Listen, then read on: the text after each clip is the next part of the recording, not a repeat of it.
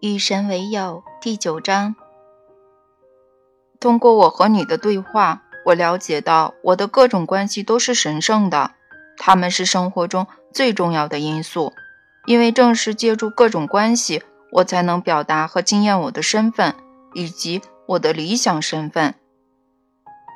而且，不仅是你和别人的关系如此，你和所有地方的所有事物的关系也是如此。你和生活的关系，你和生活中所有要素的关系，你和钱、爱、性、神，这是人类经验的四大基石的关系。你和树木、花草、走兽、飞禽、风儿、空气、天穹。大海的关系，你和自然的关系，你和我的关系，莫不如此。我和每样事物的关系决定了我的身份和本质。你曾经对我说，关系是神圣的基础，因为若是缺乏与其他事物的关系，我便无从创造、认识和经验我自己的任何属性。或者用你的话来说，若是没有非我。我也就无从存在。你说的很好，我的朋友，你正在变成使者。可是每当我试图向别人解释这个道理，他们好像都听不懂。这个道理有时候很难诠释。不妨试试那个白色寓言。是哦，那让我恍然大悟。请想象你身处白色的房间。墙壁是白色的，地板是白色的，天花板是白色的，没有角落。请想象有一种无形的力量让你腾空而起，你漂浮在半空，你无法碰触任何东西，你无法听到任何声音，你眼睛所见皆是一片白色。你认为你自己的存在感能持续多久呢？不会很久吧？我人是在那里，但我完全认识不到我自己。我很快就会脱离我的精神，丧失我的理智。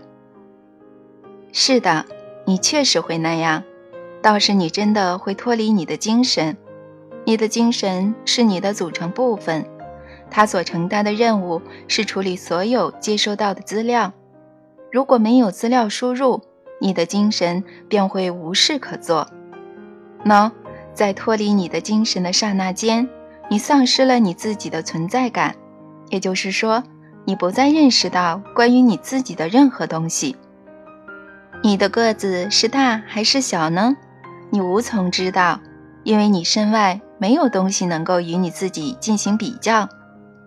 你是好人还是恶人呢？你无从知道。你到底在这里吗？你无从知道。因为那里没有东西，你无法在你自己的经验中认识你自己。你可以将任何东西概念化，但你无法经验到它。然后有件改变这一切的事情发生了，墙上出现了一个小黑点儿，就好像有人拿着水笔走过来，在上面点了一下。没有人知道黑点是怎么出现的，但这没有关系。因为黑点拯救了你，现在有别的东西了，有你，还有墙上的黑点儿。突然间，你又能做出一些决定了，又能拥有一些经验了。黑点儿在那里，那意味着你肯定在这里。黑点儿比你小，你比它大，你又开始定义你自己了，依照的是你和墙上黑点的关系。你和黑点的关系变得神圣了，因为它让你找到了你的自我感。现在有只小猫走进了房间，你不知道这是谁干的，谁促成了这件事，但你满怀感激，因为现在你能做出更多的决定。小猫显得较为柔软，但你显得较为聪明，至少在某些时候是这样。它较为敏捷，你较为强壮。更多的事情开始在房间里出现，你开始扩大你对自我的定义，然后你忽然大悟，唯有在别的事物之前，你才能认识你自己。这种别的事物就是非你，所以我才会说：若是没有非你，你也就无从存在。你已经记住这个伟大的真相，你发誓再也不会将它遗忘。你张开双臂去欢迎你生活里的每个人、每个地方和每件事。你不拒绝他们，因为现在你明白，所有在你生活里出现的事物都是一种福气，让你有机会去定义你的身份，去认识你自己具有的身份。可是，如果我被独自放置在那白色的房间里，难道我的精神会搞不清怎么回事吗？难道他不会说：“喂，我是在白色的房间里，没事的啦，放松点儿，别紧张吗？”起初，他当然知道怎么回事，但很快，由于再也没有输入的资料，他会不知道该想些什么。到最后，他会被那种白色、那种空洞。那种虚无，那种孤寂所征服。你知道你们这个世界最大的惩罚手段是什么吗？关禁闭啊！对的，你无法忍受长期的独处，在最惨无人道的监狱里，禁闭室甚至连灯光都没有，门是关着的，你会处在绝对的黑暗中，没有书可读，没有事可做，完全没有别的东西。由于思维即是创造，你将会停止创造你的实在，因为你的精神必须有资料才能创造。你将精神的造物称为推论。当你的精神得不到任何推论时，你就会脱离它，你将会丧失理智。不过呢，离开你的精神也未必是坏事。你所有的伟大创建都是你在离开精神的时候取得的。真的？莫非你认为你的创建来自你的精神？嗯，我总是想，这正是问题所在。问题就在这里，你总是想，不妨别再想了，尝试进入此在的状态。当你与问题同在，而非不停地思考它，最伟大的创建就会到来。这是因为思维是一个创造的过程。而此在是一种觉悟的状态。我不是很能理解，帮我解释吧。我还以为不能够思考才是问题所在呢。白色房间里那家伙可变疯了。我可没有说他变疯了，这是你说的。我说的是他脱离了他的精神，他不再创造他的实在，因为他没有资料。喏。假如他长期不再创造他的实在，那确实成问题。但假如他只是短暂的这么做呢？在很短的时间内呢？这种暂停会给他带来帮助还是伤害呢？这是个有意思的问题。思维、话语和行为是创造的三个层次，对吧？是的。当你思考时。你是在创造，所有思维都是创造。是的，所以当你思考某个问题，你在追求的是创造出解决方法。正是如此，还有什么不妥呢？你可以追求创造出解决方法，也可以简单的领悟到那解决方法已经被创造出来。还有呢？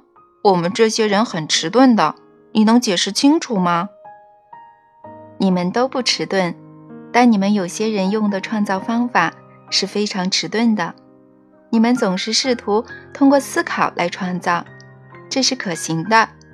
我们已经证明过，但现在我要告诉你新的道理：思维是最缓慢的创造方法。别忘了，你的精神需要资料才能创造，你的存在则完全不需要任何资料。这是因为。资料是幻象，它是你构造出来的，而非本相。要试图从本相而非幻象中进行创造，要从存在的状态而非精神的状态进行创造。我努力想要跟上你，想要理解你说的话，但我又被你搞糊涂了。你走得太快了，我无法借助思考很快地找到答案，不管是什么问题的答案。你必须摆脱你的思维，把你的想法抛在身后，进入纯粹的存在状态。真正的创造者，真正伟大的问题解决者。当你把问题给他们时，他们总是会说：“嗯，先让我一个人跟他在一起。”让我好好想想，难道你没听说过吗？听说过啊。很好，这就是他们的意思。你也可以这么做，你也可以当伟大的问题解决者。但如果你以为你能通过思考破解谜团，那你就当不了。不要这样，要成为天才，你必须脱离你的精神。天才不是创造答案的人，而是发现答案早就有了的人。天才不是创造对策的人，而是找到对策的人。这其实不是发现，而是重获。天才没有发现任何东西，他只是重新获得了失去的东西。那东西曾经丢失，但如今被找到。天才是记得所有你们。已忘记的东西的人，有件你们大多数人已经忘却的事情是：所有事物存在于永恒的此刻，所有对策、所有答案、所有经验、所有理解，均莫不如此。实际上，没有什么是你们必须创造的，你们只需要领悟到，你们想要的、追求的每样东西，都已经被创造出来。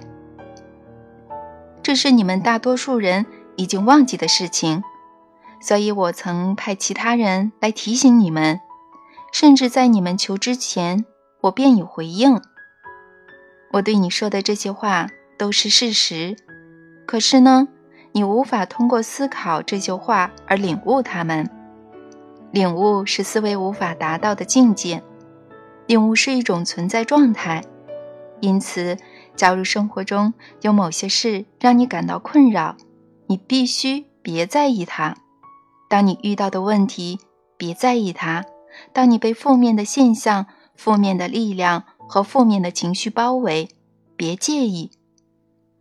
在意它等于服从它，你明白了吗？你受它控制，因为你在意它。别像小孩在意父母那样，别在意某件事。就是别老在你的精神中纠缠着他，要脱离你的精神。别忘了，人类的第一属性是存在，而不是思考，因此要进入此在的状态。你在说什么啊？我不知道这到底是什么意思。你现在处在什么状态呢？嗯，生气，我很生气。因为我完全听不懂你这通废话，哈哈哈！看来你确实知道你的状态。没有啦，这是我的感受。我觉得我很生气。那么，这确实是你的状态。你的感受就是你的状态。感受是灵魂的语言。难道我没跟你说过这句话吗？说过的，但我不明白它可以用在这里。很好，现在你处在更明白的状态了。是的，有一点吧。你听清我刚才说的话吗？什么话？我刚才说，现在你处在更明白的状态。你到底想要跟我说什么呢？我要对你说的是，在每个此刻，你都处于某种存在状态，你的感受。会准确地说出你的状态，你的感受永不说谎，他们不知道如何说谎，他们会准确地说出你在任何时刻的状态。你只要改变你的状态，就能改变你的感受，是吗？要怎样才能做到呢？你可以选择进入不同的状态呀。好像不可能吧？我的感受就是我的感受。我无法控制它。你的感受对应着你的状态，你可以控制它的。我正要告诉你怎么控制。存在是一种你把自己放进去的状态，它不是一种反应。感受呢是一种反应，但存在却不是。你的感受是你对你的存在的反应，但你的存在却不是对任何事物的反应，它是一种选择。我选择着我的存在状态。是啊，是这样的。那我怎么会没有领悟到呢？我好像没有领悟到这个道理。绝大多数人都没有领悟到。因为绝大多数人已经忘记他们正在创造他们的实在，但你忘记了你正在做这件事，并不等于你没有在做这件事。那意味着你只是不知道你在做什么而已。所以耶稣才会说：“父啊，原谅他们吧，因为不知道他们在做什么。”正是如此。可是，既然我不知道在做什么，我又怎么能够做别的事情呢？现在你确实知道你在做什么了呀，这是这套对话录的目的。我来这里把你唤醒，现在你醒悟了，你是醒悟的。觉悟是一种存在状态，你处在觉悟的状态里。有了这种觉悟的状态，你可以选择其他存在状态，你可以选择明智或者美好。你可以选择慈悲或体贴，你可以选择耐心和宽宏。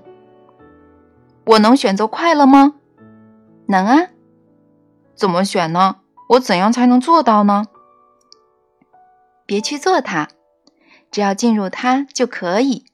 别试图通过做事来快乐，只要选择快乐的状态，你做的每一件事都将会是快乐的。你的存在状态是你做的事情之母，要永远记住这个道理。但我如何能选择快乐的状态呢？快乐不是某种发生的事情吗？难道我不是因为某些事情正在发生或者将要发生才会感到快乐的吗？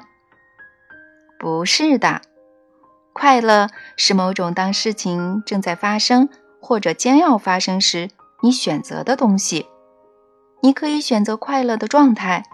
难道你不曾见过两个人对相同的境况做出截然相反的反应吗？当然见过，但那是因为那种情况对他们的意义并不相同。事物的意义是由你决定的，它的意义是你给它的。除非你确定某样事物的意义，否则它根本就没有意义。要记住这个道理。事物是根本没有意义的，意义发轫自你的存在状态。在任何时刻，你可以选择快乐，也可以选择悲伤，也可以选择愤怒、安慰、原谅或恍然，随便什么都可以。做出选择的是你，是你，而不是你身外之物。你的选择权是很大的。喏。这里有个伟大的秘密：你要选择存在的状态，既可以在事情发生之后，也可以在事情发生之前。因而，你可以创造你的经验，而非仅仅是拥有它。其实，此刻你就在这么做，无时无刻不这么做。然而，你也许是无意识的这么做。你可能会像梦游者。如果是这样，那么是时候醒来了。可是呢，当你不停地思考时，你无法彻底的醒悟。思考也是处于梦境的一种方式，因为你思考的无非是幻想，这是没问题的，因为你生活在幻想之中，你把自己放进幻象里，所以你可以对它进行思考。但要记住，思维创造实在，所以如果你创造出来的实在是你不喜欢的，那么。别再想着它，所以莎士比亚才会说，事物本身不是邪恶的，纯粹是思维使然。正是如此，所以每隔一段时间，彻底停止思考是有益的，这样你就能接触到更高级的实在，就能打破人世的幻象。我怎能停止思考呢？我好像一直在思考啊！我甚至还在思考这句话。首先，请进入安静的状态。顺便说一句，请注意我说是进入安静的状态，我并没有说让你思考安静下来。哦，很好，我感觉非常好。好的，那进入安静的状态之后，你会发现你的思维至少缓慢了一点，它开始减速。现在开始思考你正在思考的东西。你说什么？你有听到的啦。开始思考你的思维正在走向哪里，然后。阻止你的思维达到那里，专注你的思维，思考你正在思考的东西，这是通往大师境界的第一步。哇，听得我头昏脑胀的，就是要让你头昏脑胀啊！不是啦，我的意思是，是的，就是这样的，你只是不知道而已。这其实就是要让你头昏脑胀。让你离开你的精神。喏，如果有人看到你这种脱离精神的状态，他们也许会问：“你丧失理智了？”你可以这样回答：“是啊，这不好吗？因为你的精神是你的感官信息处理器，离开它之后，你停止对所有输入资料的分析。这时，你思考的是你正在思考的东西。”你开始专注于你的思维，很快，你所专注的思维将会变成虚无。我怎能专注于虚无呢？首先，专注于某样具体的东西，你无法专注于虚无，除非你刚开始时专注于某样东西。这里遇到的问题在于，精神总是同时关注许多事情。它不停地接受发自上百个不同来源的输入资料，并以超过光速的速度分析这些资料，将有关你自己、你遇到的事和你周围环境的信息发送给你。要专注于虚无，你必须彻底消除这种精神噪音，你必须控制它、限制它，最终消灭它。你想要专注于虚无。但首先，你必须专注于某样具体的东西，而非同时关注所有东西。所以，你要专注于某样简单的东西。你可以从闪烁的烛火开始，凝视蜡烛，凝视火苗，看看你都看到些什么。深深的凝望它，与那烛火同在，不要思考它，要与它同在。不久之后，你的眼睛会想闭起，你的眼皮会变得非常沉重。这不是自我催眠吗？尽量别用标签，你知道吗？你又来了。你正在思考这件事，你正在分析它，想要给它一个名字。思考某样事物会让你无法与它同在。当你做这件事时，别思考它。只是去感受这种经验。好的。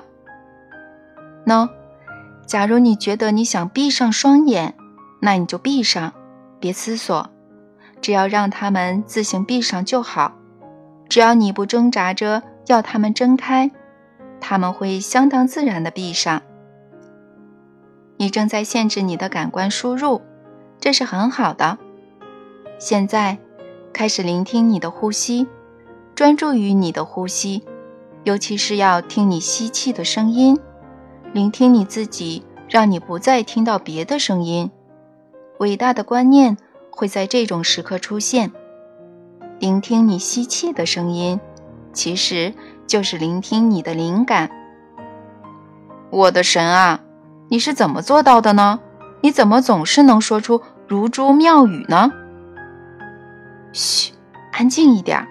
别再思考这个，现在专注于你的内观，因为一旦有了灵感，它就能给你带来强大的内视力。专注你的内视力所在的地方，就在额头的中间，两眼之间，就是所谓的天眼。是的，把你的注意力集中在那里，深深的凝望那里，别怀着见到某些东西的期待去看，请凝望着虚无，与黑暗同在，别试图看见任何景象，请放松。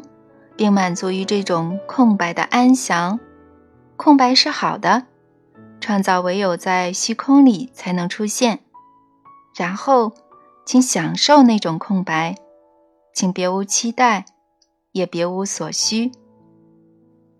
我们怎么应付那些不断冒出来的念头呢？大多数人能有三秒钟空白就够幸运的了。你能谈谈如何处理那些不断冒出来的念头吗？初学者尤其需要你的指点。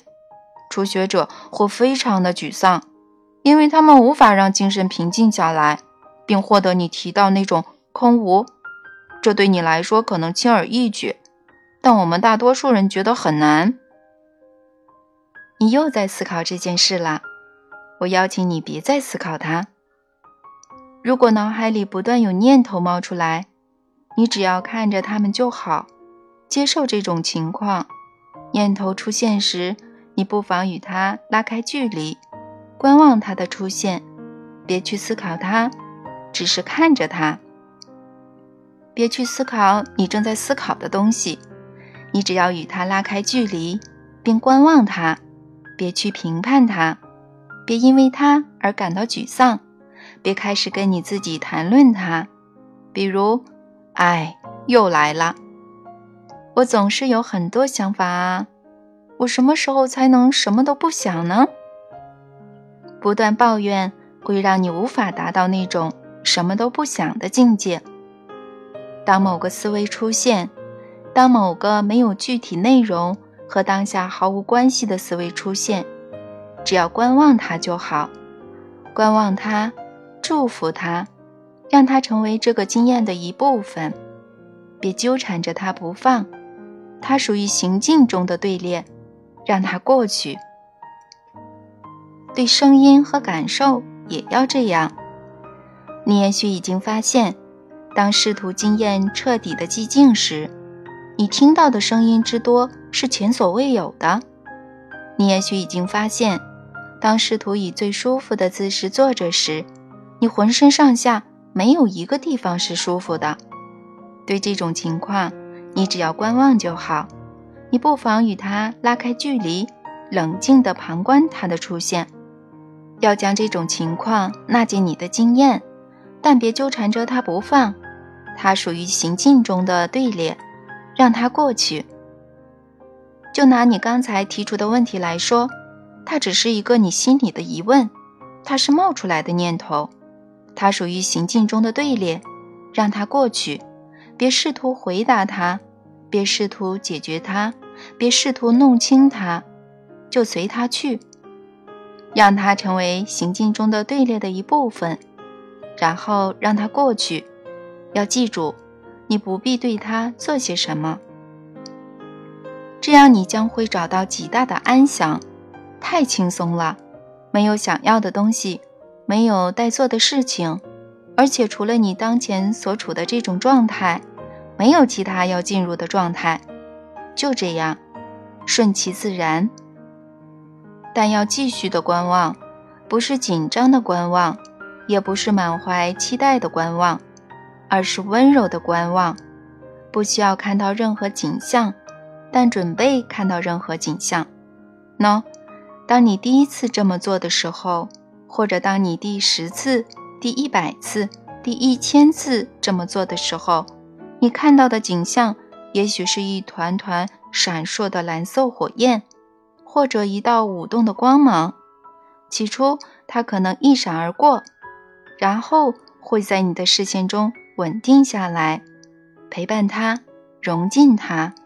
如果你觉得你的自我与它融合，要顺其自然。这种情况发生之后，其他的就都不必说了。这种蓝色的火焰，这种舞动的光芒是什么呢？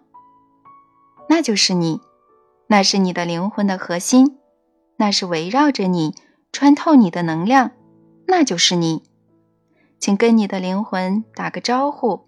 你刚刚发现了它，终于发现了；你刚刚惊艳到它，终于惊艳到了。如果你与它融合，如果你与它化为一体，你将会认识到一种高洁圆满的欢乐，那就是你所说的极乐。你将会发现，你的灵魂的本质就是我的本质，你将会和我化为一体。也许只是在短暂的瞬间，只是在电光石火的刹那间，但那已足够。在那之后，其他一切都将变得不重要，一切都将变得不同。你所处的客观世界，没有任何东西能与之相提并论。在这个时候，你将会发现，你不需要任何身外之物，不需要任何人。这听起来怪吓人的。从某种程度上来讲，你是说到那时我再也不想与别人相处了吗？我再也不想爱任何人，因为我在内心发现的东西是他们无法给予的吗？我可没说过你不会再爱任何人或者任何身外之物。我说的是，你将会不需要任何身外之物，不需要任何人。我要再次指出的是，爱和需要是两回事。假如你真的惊艳到我刚才描述的那种内在合一的经验，结果将会和你担忧的截然相反。到时你不是不想与任何人相处，而是想与每个人相处。你第一次有了全新的理由，你将不再试图通过与别人相处来得到他们的东西，你将会渴望把东西送给他们，因为你将会衷心的希望。与他们分享你内在发现的经验，那种合一的经验，你将会努力和每个人产生这种合一的经验，因为你会认识到这是你存在的真相，而且你想要在你自己的经验中认识这个真相。到时你将会变成危险分子，你将会爱上每个人。是啊，那是蛮危险的。因为在我们人类已经创造的生活中，和每个人都有合一的感受，会给我们带来很大的麻烦。可是你现在知道原因了，你可以避免这些麻烦。嗯，是的，我现在确实知道，需要、期待和妒忌真的是伟大的爱之终结者。可是我仍然不知道如何将他们从我的生活中消除，因为我不懂得诀窍。知道不要再那么做是一回事，但知道如何才能不再那么做是另外一回事。这就要靠你和我的友谊了。与神为友，让你能够懂得诀窍，不只是摆脱需要、期待和妒忌的诀窍，还有处理一切生活问题、获取历代智慧的诀窍。你和我的友谊也将会让你能够实践这种智慧。让你去使用它，发挥它的实际用途，对你的生活发挥功效。认识某样东西是一回事，有能力使用你对它的认识又是另一回事。拥有知识是一回事，拥有智慧又是一回事。智慧是得到应用的知识。我会告诉你如何应用我已经给你的所有这些知识。我一直都在告诉你。可是，如果我们成为朋友，你会比较容易听进去。到时，我们就真的可以肝胆相照、携手共进了。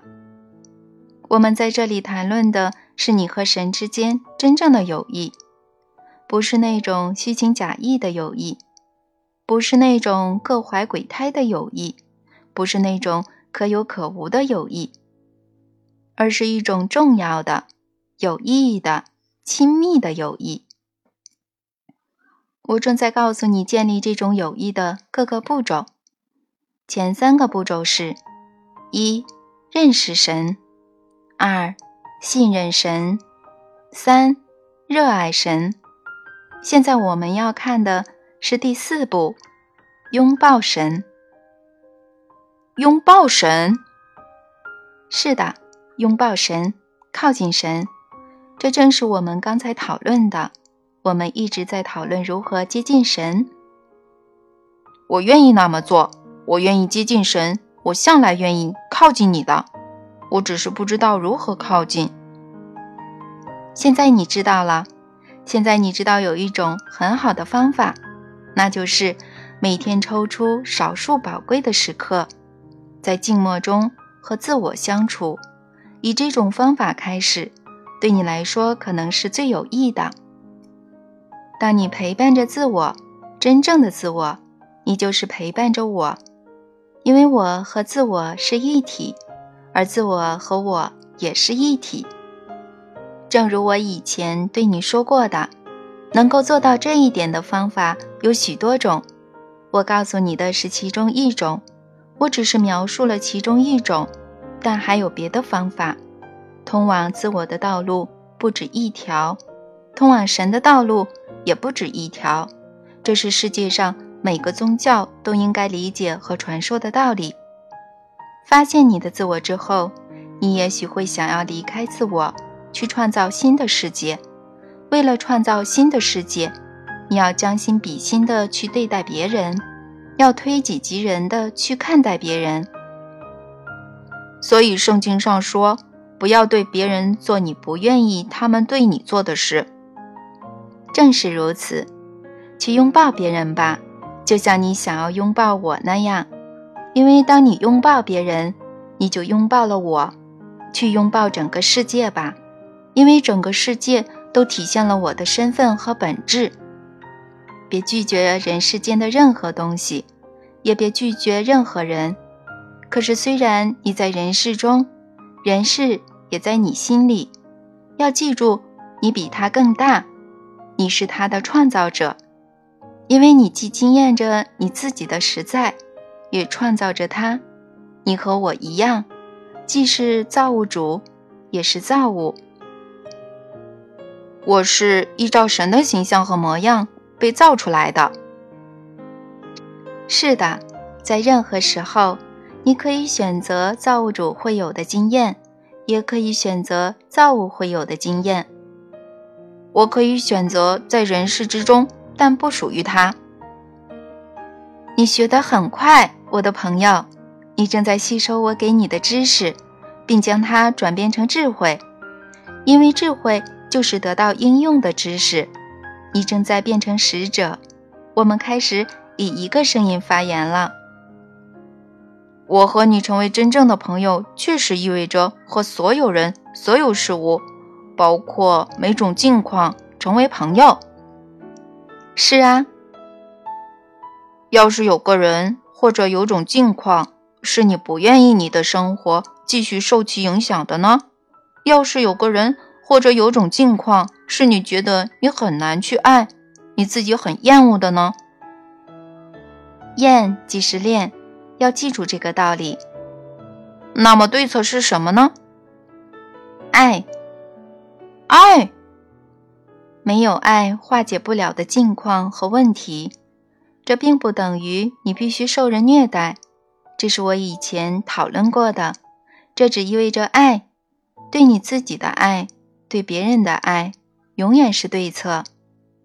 没有爱不能疗愈的人，没有爱不能拯救的灵魂，其实也没有什么需要拯救的，因为爱。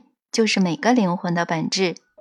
当你把别的灵魂的本质送给他，你让他找到了他自己。我早就说过，你是这么对待我们的啊！这已经变成我的基金会的使命。我给我的基金会定下的使命就是让人们找到他们自己。你以为这是偶然的吗？我觉得我现在比以前清楚一些了。也许是吧，没有偶然的事情，对吧？对的。我进入广播业不是偶然，我到南部生活不是偶然，我在那个全黑人电台找到工作不是偶然，我和首都晚报的杰伊·杰克逊相遇不是偶然，这些全都是非常不偶然的事情，对吧？对的。这在我第一次遇到杰伊就明白了，我们好像有命中注定的缘分，我无法解释，但在我踏进他的办公室的刹那间，我确实有那种感觉。是的，我当时很紧张，因为我特别需要一份工作，但我坐下来之后，立刻就知道这事儿完全是没问题的。杰伊是个很棒的人，随着我对他的了解越来越深。我发现他很有同情心，对世道人心有深刻的了解，待人极其友好，而且特别和善，大家都爱他。杰伊看得见每个人的优点，他给每个人机会，然后再给第二次、第三次，替他做事真是太美好了。你要是做了漂亮的事，他不会视而不见，你会立刻收到一张纸条。上面总是用水笔写着“那篇预算的报道写得很好”，或者“对修女的访谈太棒了”。这些纸条接二连三地从他的办公桌飞出，每天编辑室里都会有很多。我热爱杰伊，当他英年早逝时，我简直不敢相信。我估计他去世时才四十来岁，好像是因为某种胃病。也可能是更严重的病，反正我不清楚。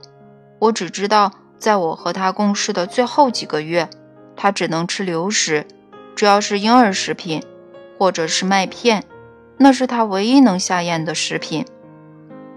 当时我们在的那家报纸叫《安妮·阿伦戴尔时报》，首府晚报已经被收购。杰伊和他的父亲兄弟联手。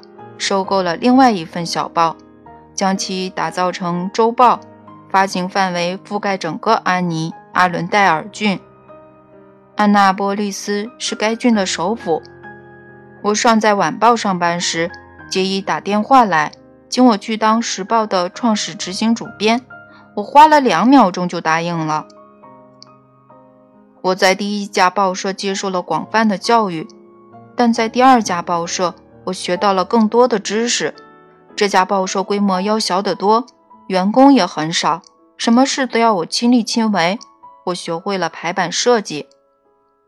我也是这份报纸的摄影师，我不得不很快地学会使用相机，甚至学了冲印相片。和首席记者，其实也是唯一的记者。我还学会了如何在压力下工作，因为报纸的截稿时间和出版时间。是雷打不动的。我希望你从这个故事了解到的是，我发现了许多连我自己都不知道我有的才能。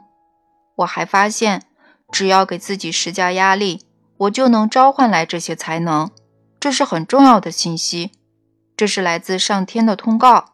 神告诉了一句我后来说过无数遍的话：生活从你的自在地带结束处开始。这句话我以前说过，我愿意再说一遍。别害怕你的生活有压力，要把手伸向你碰不到的地方。这在刚开始的时候可能有点吓人，但你很快会喜欢的。对我来说，我爱压力，压力让我变得更好。我总觉得压力不够大。杰伊了解我，他知道我有这种特性，并将其在我身上显露出来。年轻时，我总是患得患失，但杰伊知道我的本性，他让我找回我自己。所有大师都做这件事，这是他们送出的最伟大的祝福。我突飞猛进，因为我得到杰伊的指引，得到他那坚定而温柔的教导，也受他那种凡事皆有可能的领导思想影响。实际上，我很快吸收了这种思想。将它变成我自己的。他和我父亲教过我的道理：只要你有决心，你想做什么都能做到，不谋而合。也跟我母亲说过的话：有决心就会有办法，如出一辙。就像我刚才说的，杰伊那么年轻就死了，我真的很震惊。我并不认为好人就应该早死。他的任务已经完成。我知道，现在我知道了，但那时我并不理解，我大惑不解又很伤心。如果这就是好人得到的回报，那做人有什么意思呢？这是我想不通的疑问。当年我甚至不确定有没有来生这回事，我不知道死后是否会转生。杰伊的死震动了我，他促使我认真的考虑这个问题。那你找到答案了吗？找到了。杰伊下葬那天，我得到了我的答案。是怎么得到的呢？杰伊亲自给了我答案，用两个字，在墓地里，用他自己的声音